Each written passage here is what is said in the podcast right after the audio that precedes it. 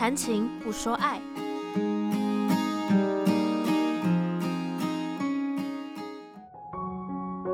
谁说男生不能爱粉红色？撕下标签，认识性别刻板印象。到谈情不说爱，我是佩珊，我是子静，我是斐君老师。没错，我们今天又来到了新的主题，我又回来了。啊、对对对，欢迎子静回归。没错，嗯、那其实上一集我们讲到的比较多是在亲密关系之中要怎么去界定自己的身体界限，还有像是要如何去沟通。嗯、可是就因为有讲到。呃，男女或者是那个伴侣的部分，所以其实也有讲到很多跟男女刻板印象有关的事情，嗯、对吧？好，你在问子 静吗？我空白了一下，你到底是问老师还是问我？他的目光的焦点不太明确，所以对对对，不明确。对，因为哈，其实刚刚那个呃，你在说我们是不是脑海中觉得就是有那个刻板啊，男生女生的时候，嗯、我不知道我们的听众会不会脑海里头马上浮现说，有些形容词你就会跟男生连在一起。好，有些形容词你就跟女生连在一起，不假思索就跳出来。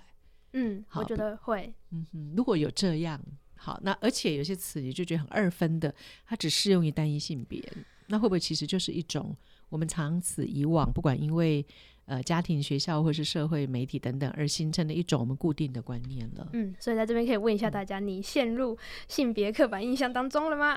会啊，有时候有一些女生被人说很帅，她会觉得有点怪怪的。哦，然后我们子静很帅。啊，我知道。你要问他有没有觉得怪怪的？是不是？你觉得怪怪的吗？呃，我每我每一天被大家这样称赞 称赞，怪不怪习惯了。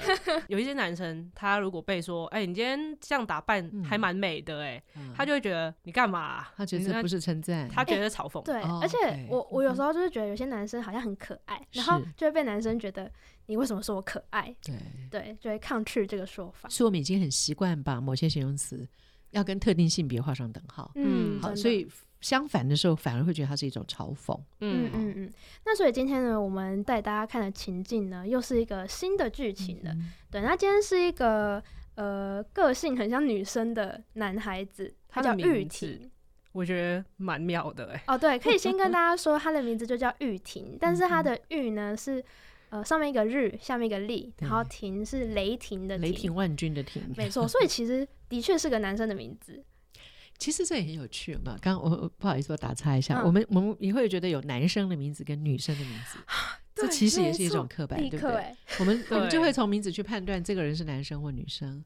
好像刚刚从音会觉得啊，玉婷就是个女生嘛。嗯、可是字面上好像又觉得是男生，但这种是女生是男生，其实就已经是一种我们固定的二分法。哦、我的天哪！我直接在就是现场示范了一个、嗯、很直接的，你牺牲自己成就我们学习这样，太棒了！所以对，没错，就是今天今天剧里的大家呢，也对这个名字有这样子的认知啦。然后就是他在日常遇到的一些事情跟状况，那我们就来看一下我们的玉婷到底遇到了什么事。玉婷是一个个性比较阴柔、心思又细腻的男生，对于保养和化妆都很有一套。毕业后，他想做一位美甲师。虽然是个男生，但美感可不输一般的女孩子。哎、欸，我最近脸都一直出油，好烦哦、喔。哦，你一定吼又是吃了一堆上火的东西啦！叫你不要乱吃，你都不听。感觉你应该是肌肤缺水，哎，油水不平衡也是会容易出油的。那你有什么推荐的保养品吗？有啊，不然等等我跟你去找。这些东西还是要自己试过才比较准啦。哎，我也要去啦。对了，玉婷，你最近有没有去练习美甲的手模啊？你看我的手，我最近也想要试试看呢。你帮我做了好不好？正好，我想要练练看猫眼和发饰。那你们就干脆一起来啊，一人一种款式刚刚好。美甲很麻烦呢，做事就不能太粗鲁，还要习惯用指腹。啊，我先顾好我的脸再说啦。对对对，玉婷哈就比你温柔秀气多了啦，做事细心，美感又好，还愿意听我们抱怨哦。要是那些臭男生都跟玉婷一样哈，就不会有两性问题了。你要是男生就不会这样讲了啦。走啦，不是说要去看保养品吗？我们去学校附近的美妆店吧。玉婷和朋友们来到美妆店后，除了保养品，甚至还逛起了彩妆。三个人聊得正开心时，却遇到班上的男同学。哎你们看，这是他们家新出的眼影盘呢，哦，好美哦，颜色好美，而且超级适合日常画哎。你看这个，超雾面，超美，超有气质。这盘真的很显色又不飞粉，我上个礼拜就先买下去了。你也太会了吧？是说保养品也就算了，你买这些彩妆回家，你家人都不会说什么吗？我都偷偷带回家呀，我的化妆品和美甲用具都藏在衣柜里。你不打算跟家人说你想当美甲师吗？唉，跟我妈说的话，她应该会担心吧。小时候就常因为个性和名字被笑是娘娘腔，她应该也怕我受伤或多想。但我蛮习惯的，所以还好。不过时机到了，我还是会讲啦。哎哎哎，我看到班上那些臭男生了啦，我们要不要赶快买一买，离开这间店啊？不然等一下玉婷又要被呛一些有的没的了。没事啦，反正我也不在意。这谁啊？还在这里逛美妆？哼，难道你也要化妆哦？啊，也是啦，你长这样，我觉得也蛮需要的。我看你才需要吧，痘痘那么多，要不要先去遮瑕一下？我是来跟你们打招呼的，看你裤子穿那么短，又搭个紧身背心，不就是要露给别人看的吗？天气热，穿的舒服一点，就是要给你们看的，是不是？会不会自我感觉太良好啊？我爸我妈都没有管这么多，哎，啊，你们是住海边哦？玉婷，一次和两个妹子逛街不错嘛，娘娘腔还有这种好处啊？我姑且就认为你们是称赞我朋友身材好，感谢你还觉得我有当渣男的资质。先走喽。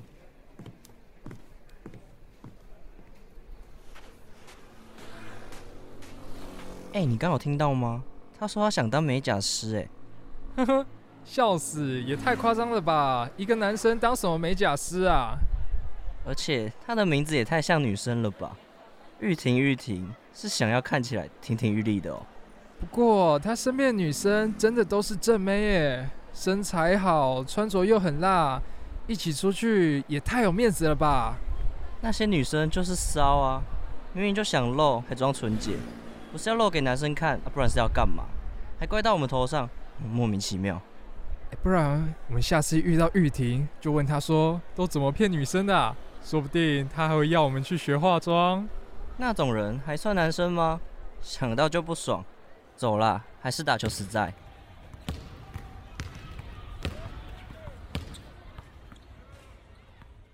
好，那我们刚刚的情境剧就听到了玉婷所遭受的一连串的，我觉得有遭受到同学的一些排挤，然后有一些认同的部分。嗯，而且其实，在剧里面二分的蛮明确的，就是女生跟男生。嗯、虽然我我没有下意识要这么做，但 但状况是这样，因为这个剧其实蛮日常的，不晓得大家听起来有没有觉得，嗯，就是发生在我生活周遭有可能的事情。感觉在剧里面就是。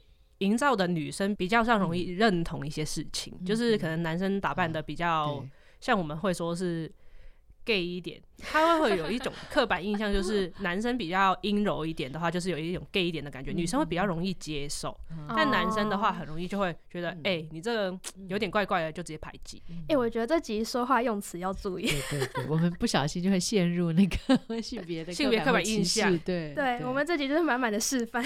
所以这里头啊，因为刚刚有讲到，其实以剧中的那个玉婷感觉了，哈，就是她的性别特质是比较接近我们传统上认为好像女性的特质，就是刚会有，阴柔，因为我们会用阳刚、阴柔来二分。那当然有人认为说，其实这种二分也不好，因为就是已经刻板了嘛，哈。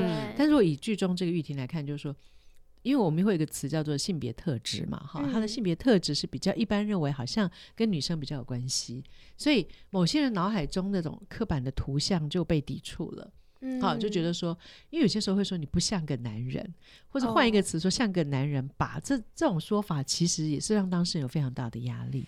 换言之，就是我们前一集好像提到，我们对所谓的男女已经有一个框架。好，如果从生理性别来，一般我们讲性别其实是从生理性别来看嘛。哈，所以我觉得这一集确实我们一直想去强调一件事情是说，如果我们容易陷入这样的非黑即白，好，二元对立的话，其实会让。在这样的一个固定框架之外的人其实是辛苦的。那事实上框架内的人可能也是辛苦的，嗯、因为他从小到大，像刚刚我们说，男生一定要雄壮威武。嗯、那问题是，就是有温柔婉约的男生，难道不行吗？好，所以其实我们现在在性别平等教育法有一个词叫做那个性霸凌。哦，那个霸凌，霸凌的词可能各位很熟悉哈。那性霸凌其实指的比较是说类似这样，如果我们持续去嘲讽，然后或是不友善于别人的性别特质哈，刚刚讲性别特质，那当然还有性别认同、性倾向这一些的话，其实它也构成有可能构成所谓的性霸凌。哦，所以它并没有限定在就是可能是性行为之类的事情上面，嗯、因为传统啊。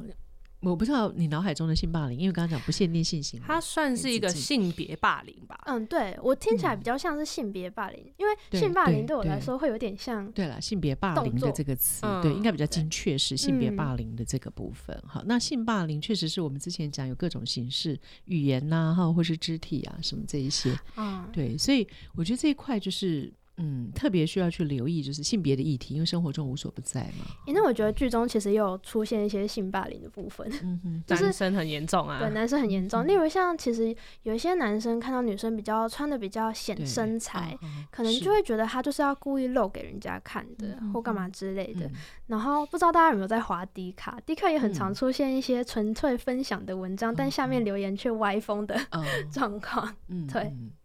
对啊，所以类似这样，就是说，其实我们如果还是要先把性性别这个东西拿掉，你去想说，任何一个人，不管他是哪一种性别，嗯、你这样去评价他的时候，这个人的感受可能是什么？好，因为刚刚提到很多那个 Dcard 或是什么网站嘛，哈，嗯、就说大家都有权利在上面发言的同时，也许要去想一下，诶，如果不管我是哪一种性别人，我听到别人这样说，我的感觉会是什么？这可能是值得去思考的。好，那当然，也许有人把它当做一种 抒发情绪的管道，然后讲完就算了。但是，可能也需要稍微留意说，这个言论对于看的人，尤其他如果是当事人，被评价的当事人，嗯、可能有什么样的感受？好，我觉得这也是在这样的一个网网络的这个平台，还有这些呃管道非常发发达的时代里头，嗯、可能我们需要去留意，不经意中，可能已经让别人内心深深烙印下一些伤痕，也不一定。像最近啊，新闻不是有某艺人就是被老板性骚扰的事情嘛？嗯、其实我觉得在网络上面的类似讨论也是，就是觉得女生要怎么样，嗯、然后比如说现在就是说女生穿的比较清凉一点，嗯、然后就是性感，然后就是会惹来一些性骚扰，也是很正常的事情，很常会有这种发言。哦，对，而且还会有就是，如果你不想要被性骚扰，那你就不要这样穿啊。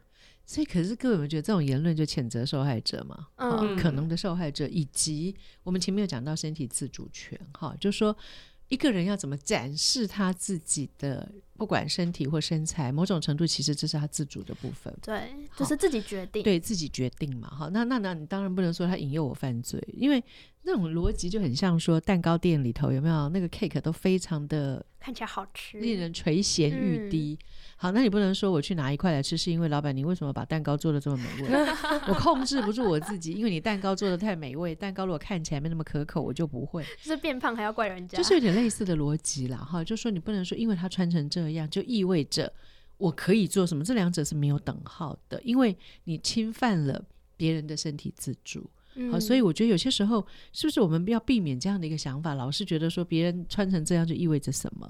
那是不是每个人都要把自己包的全身密不透风？可事实上，你看到很多性别事件的受害者跟他的穿着无关。嗯，对，对，我记得不是因为他穿什么。嗯，我记得有过就是类似的专题报道，就是在讲这件事。他们有去调查过，就是受害者，就是当下他们是穿着怎么样的衣服，但是会发现说，其实不是像大家想的一样，他们就是穿着比较裸露之类的。对，所以我想就是说，因为我觉得这个观念。一定要去厘清的部分，然后就是说，避免用别人的自我展示的方式来合理化自己可能的某些行为。好，嗯、那甚至是我们容易因为像刚刚讲，甚至有些时候不光只是他的穿着、职业，各式各样，我们都容易、哦、呃，因为他从事某个行业，就觉得说，那他可能就好像合理的可以被如何如何。其实那都是。比如说，好，呃，举例来讲哈，比如说他可能是嗯、呃、早期的，比如说有一个行业叫槟榔西施嘛，哈、哦，就说可能某些呃卖槟榔的人，他穿的服装稍微清凉，各式各样都有哈。那当然你说可能那是某个行业的特性，可事实上这是不是等于一定是你可以对他做什么？好，这个我觉得也是一个很大的问号哈，不能说因为他这样子或者他的工作本来就是这样。有些时候执行职业的行为跟他的平常常态，这中间其实也没有画上等号啊。日常生活不等于他的工作。嗯、而且其实像剧里面看到的美甲师，嗯嗯、就是美甲师的部分，其实也有很多人。会有既定的印象，就是她就是个女生的职业。那今天如果一个男生说他自己想要去做美甲师，嗯、可能就会被身边周遭同为男生的人耻笑之类的。对、啊，其实这也是要打破的了。我们刚刚有讲到一些刻板印象可能的来源，那包含我们对职业的性别区隔，会觉得说某一类行业就适合于。特定性别其实那也是不合理的，我们这样也会剥夺掉很多人其实还有好很好的潜能，可以比如说像刚刚讲美甲师，嗯，其实他能不能做得好，跟他的愿不愿意投入热情，有没有这样的潜力等等，有比较大的关系嘛，嗯嗯，跟性别可能没有那么大的关联性，可是从以前到现在，我们很容易把那种。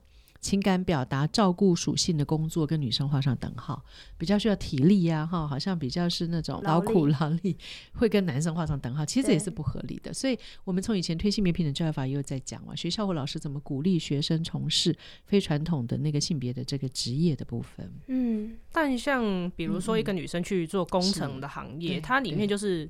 满满的男生嘛，但其实那个女生去打破这个框架的时候，嗯、其实困难点我觉得会蛮多的，挑战很高。对，所以这也是为什么要一直努力，有没有？就是说，确实有些行职业是特定性别比较多。嗯，好，如果我们呃反过来看，也可能有某些行业是女生比较多，然后男生在那里头，会不会当他要入行要适应的时候，也会有些辛苦？所以这个是为什么我们一定要去打破这样的概念，就是说，呃，很多的行业不是特定性别的专属。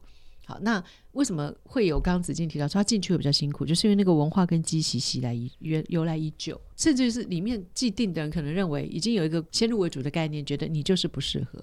那这时候一直把焦点放在性别，而没有看到他投入这个工作时候的表现跟努力。就换言之，我们可能被那样的刻板蒙蔽了眼睛，而没有办法看到这个人在这里面他可能有的展现，或者说因为性别就先排拒了他。因为像我以前是去修飞机的时候，基本上都是满满男生的行业。对，好，又要自我揭露了吗？对。然后就 是旁边的都是一些师傅，就是男生，他们就会觉得，哎，你竟然女生可以做到跟男生一样的事情的时候，他就会觉得，哎，好神奇哦。是。但其实我觉得这也是一种刻板印象，好像前天吗？还是昨天？蔡英文不是说不要再把“女强人”这三个字。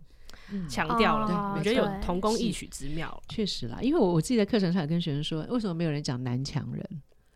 为什么一定要讲女强人？男生都已经被既定为要成为强人，所以这是刻板印象，强跟男生画上等号，而不跟女生画上等号。所以今天有个女生比较强的时候，就会讲她女强人。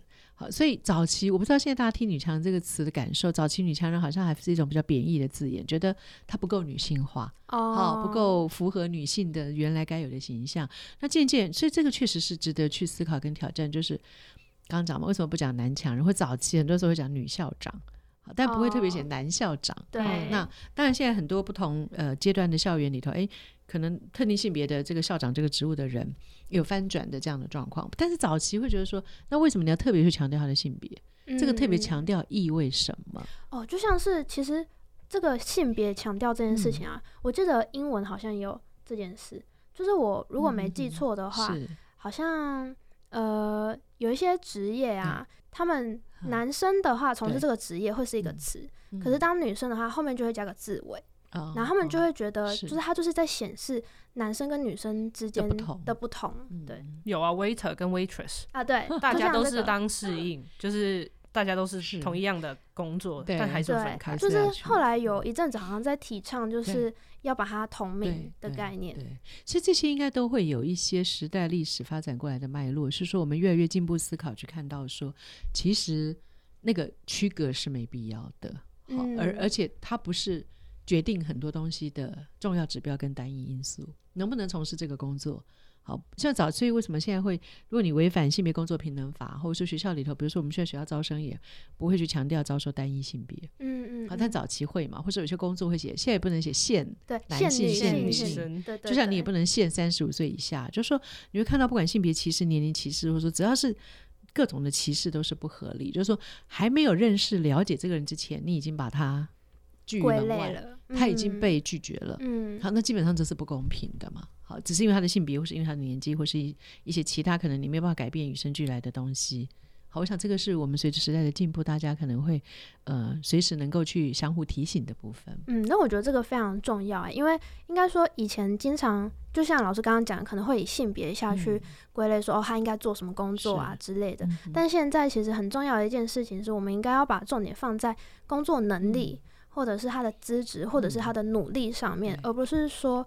依照他的性别去取决，嗯、去决定说他该不该或适不适合这件事情。但其实环境的影响其实也蛮蛮蛮大的，因为你看，像从以前到现在这样子的演进啊，算是有一定程度的改变的吧。嗯、我觉得这种影响，环境的影响，除了就是我们一般人的认知，就从小可能被家长、被学校所社会灌输的那些概念以外，我觉得媒体有可能也是一种。影响哎，各位媒体人觉得呢？你们有非常深的自觉嘛，所以才要做这个节目嘛。当然，就是其实说真的，媒体的影响远大于我们。老实说，呃，在我去思考这件事情之前啊。我其实蛮没自觉的，因为我就会觉得，好吧，媒体来说可能就是新闻啊、电影啊、电视啊、歌曲啊。其实我好像就会觉得，哦，就这样听过，就这样看过，没有什么特别的想法。可是当这件事情独立出来、被拉出来讨论的时候，会发现。其实戏剧里面展现了非常多刻板印象的事情。嗯、对，确实啊，我们的各式各样的剧啊，哈，或是广告啊，甚至于是节目里头的性别互动，那甚至于各式各样子啊，各位看得到的报道、影片什么很多都是。所以刚刚那样提的过程里头，我觉得就是那个性别意识很重要了，哈。就像各位会关注到这议题，表示大家对性别意识有留意嘛，哈。就是以前我习以为常，但久了。我就被洗脑了，然后我也复制了这样的观念，嗯、那这就变成其实那个社会性别里头一直传递下去就是这样嘛。所以像刚刚提到，哎，我们对工作那些性别区隔能够稍微调整一点，慢慢慢慢去调整，那整个社会性别的那个内涵其实就会有一些不一样的部分。所以我觉得媒体这个区块确实要怎么去嗯让它呈现更多元，就是包含各位愿意探讨这样的一些议题。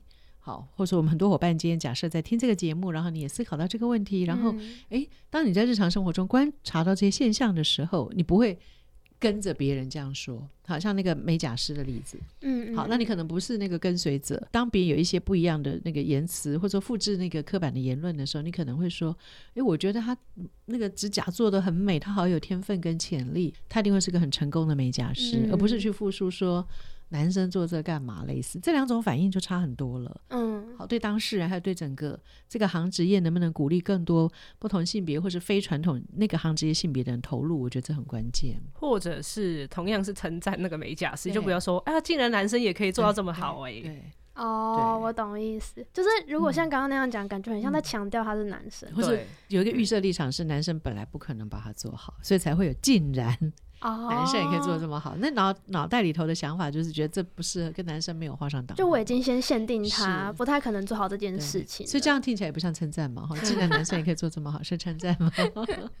听起来很像在酸他哎、欸，就是但有些人就是会觉得哦，我很就是很惊喜、很惊讶，他为什么会这样？是他自己觉得啊，这是一种称赞，因为你是一个男生，然后他把这件事情做好了是一种称赞，但其实说真的，如果在当事人听起来。有可能是一种嘲讽哦。那其实我觉得，关于就是刻板印象这件事啊，还蛮容易不自觉的就流露出来，因为我们已经习以为常嘛。通常叫刻板印象，就是我们不假思索、习以为常，然后没有去呃仔细分辨它怎么来，而且甚至在脑海里头已经蛮根深蒂固。这件事好危险哦。就是我们不，就是从言语之间不自觉的就会流露出。我刚刚在节目一开始就已经示范了，啊 所以我们都努力要打破嘛，哈。但是有的时候不会一步到位啦。我觉得这些都是要循序渐进、慢慢努力的。那越多人有这样的感觉的时候，其实都会，因为他跟着我们很久了，好，所以才会不假思索嘛。如果他是你新接受到的概念，可能你还在。呃，复习啊，后还在学习它，所以我觉得就是为什么我们在多年性别平等教育一直在讲怎么去打破这个刻板的部分，但确实有待刚刚讲，尤其媒体传递的讯息很重要。比如说像刚刚很多的报道，如果某一个行职业我们可以多元的去呈现不同性别的人他在从事的部分，嗯、其实就会颠覆我们一直以为哦，好像只有某一个性别的人才适合从事这样的想法。好，那这个也是一个正面的影响的部分。嗯，但其实说真的，要去破除啊，真的是应该说算是一段非常路途遥遥的一段路，嗯、对，对，因为它我觉得还是有一定的困难性，毕竟从以前到现在累积这么久的时间呐、啊，大家都已经有这些根深蒂固的想法了。那其实我觉得媒体的部分，影视的话，我觉得有一些地方还蛮不错的。最近啊，嗯、我觉得像是以职业来说的话，可能有些人会觉得，举例好了，我有一阵子看到那个某个剧。然后呢，它里面有个兽医，然后是女生。嗯、但是其实以前会有人觉得说兽医就是要男生当，嗯、像我觉得从这些小地方下去着手，嗯嗯、就是也不需要特别去强调。嗯、可是他就是把角色是女性的方式去演示，我觉得这样其实就有差异了。对对，就是多元的去呈现了哈，嗯、不会是说，尤其是。刚刚一直讲说，传统上会把它跟单一性别，像刚刚讲兽医会跟男生画上等号。嗯、那我们在不经意中就是会呈现不同性别，尤其女性从事这样的一个现况是什么？那久而久之，我们那个框框就会稍微打破嘛。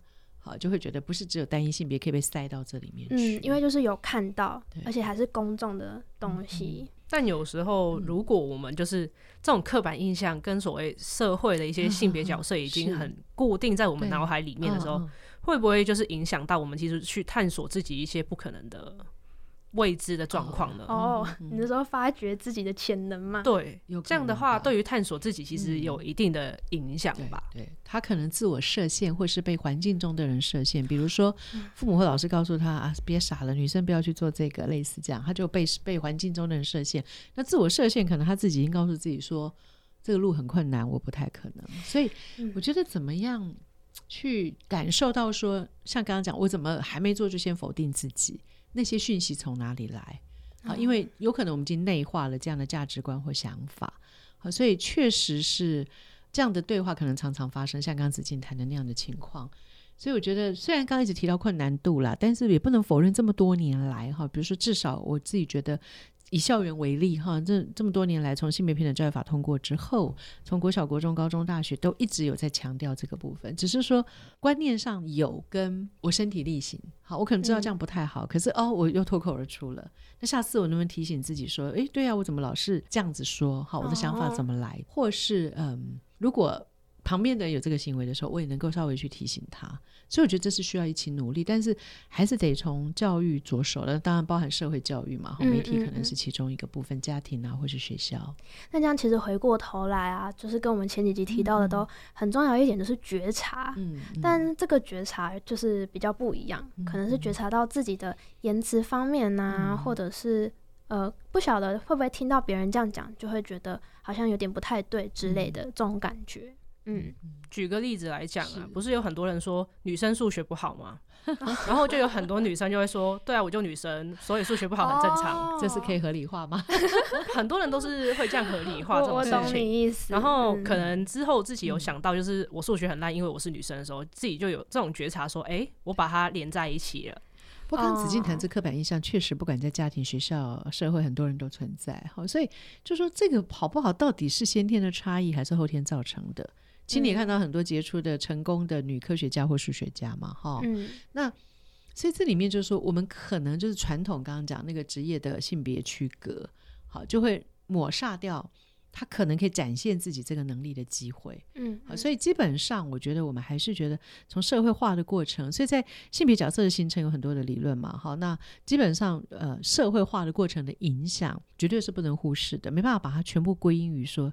这是先天的，是先天的性别差异啊，或者是什么基因的差异这个部分，嗯、而是说，会从小到大他就没有被鼓励去展示这一块的能力。嗯，就像有人认为说啊，女生比较会表达，男生讲话会比较好像没有那么伶牙俐齿哈，就是伶牙俐齿这个挂号起来哈，到底这是正面还是负面哈？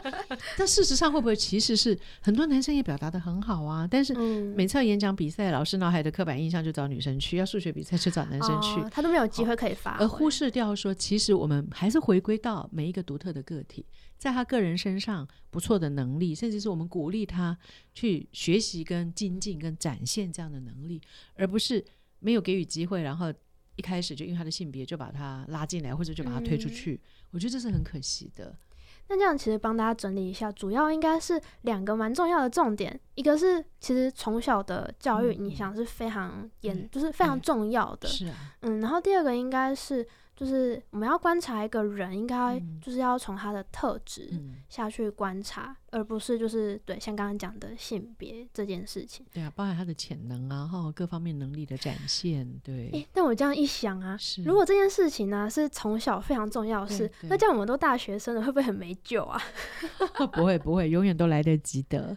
包含在大学阶段，你会去看到你在学什么事情的时候，你很有乐趣，或者说你学什么事情你可以学得很好，然后做起来觉得很快乐。哦、uh，huh. 就说从你的学习经验、感受，还有学习成果，这些其实也可以看到。好，就不是先去想说啊，因为我是女生，所以我怎样。所以先自己不要设一个框架给自己，说男生女生要怎样，然后自我鼓励去探索一些就是刻板印象里面别的性别来做的一些事情。我觉得对于探索自己这一块也是蛮有帮助的。嗯，应该说就是不要排斥吧。嗯，就给自己很多的弹性跟可能，然后会不会发现，哎，其实有很多宽广的道路是没去尝试过的。嗯，好了，最后才会有那个适才适所嘛。对，才能达成这样的一个目标。但其实这件事情啊，我个人也觉得不是那么容易达到的。嗯、因为老实说，我自己想要做的工作，对，其实也是一个呃，可能大部分都是男生在做，非典型，呃、非典型女生会做的事情。是可是呃，当你听到有人跟你说，嗯、呃，你想要做的这个工作啊，嗯、那边都是都是男生，嗯、好像从来没有女生去做这个工作的时候，嗯、反而我会有点却步，就是。嗯呃，因为他可能当时跟你说的时候，他会觉得说男生比较拥有呃这个工作的特质，嗯，嗯，可能体能啊之类的，对体能啊，嗯、或者是，搞不好你体能比很多男生好呀，哦，我也希望哎、欸，他是啊，是，但就是他们都帮你认证，哦、太棒了，对，对，就是有时候听到这一些关于我自认为做这件工作应该要拥有的特质，好像我被否定所以就会有一种。就是有点却步的感觉，免不了了。我觉得这样的反应应该在很多人身上也都会出现。好，我们就会有点自我怀疑嘛，尤其是 对，哎，很很少前人的时候，这个路就会比较感受上好像就比较艰辛一点。嗯嗯嗯。好，那当然，如果换一个角度去想说，太好了，都之前没有女生从事过，我可能是第一人，有有？我要当第一个。然后呢，哎，我应该会展现让他们跌破眼镜，或是让他们眼睛一亮的是他们原来没有预想到的。好，但不能否认是说这个框架的影响力量蛮深的，因为除了在职场里头，刚刚讲别人已经告诉你可能是特定性别，嗯、那周遭的人，我相信他们也会替你担心。好，那所以鼓励的声音变少的时候，我们的怀疑可能就会变得更多嘛。好，所以我觉得就是要去看说他们质疑的那些点，或是他们提供的资讯跟你自己的现况中间。好，我刚刚不是说，诶，如果他认为那是体力。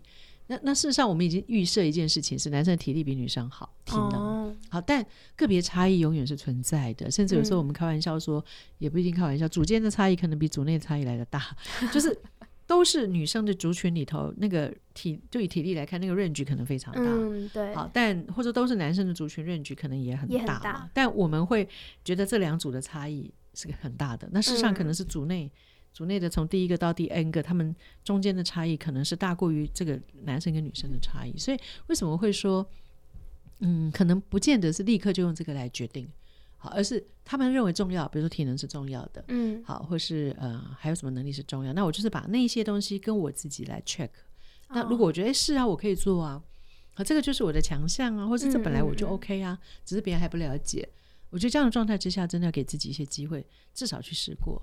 好，而不是在那样的一个门槛里头，或是呃一个无形的，就是别人没有用这个条件来限定你，可是我们已经有一个内化的无形的框架，然后就自己把自己给先排除在外的话，是有一些可惜的。嗯、搞不好，如果年后你想起来，会觉得，哎呀，早知道当时我就去试试看。嗯，怎么当初没有去试这样子？但我相信你刚刚反映的是，我们社会当中很多，尤其青少年在面对自己的生涯发展，尤其你刚刚提到选择工作的。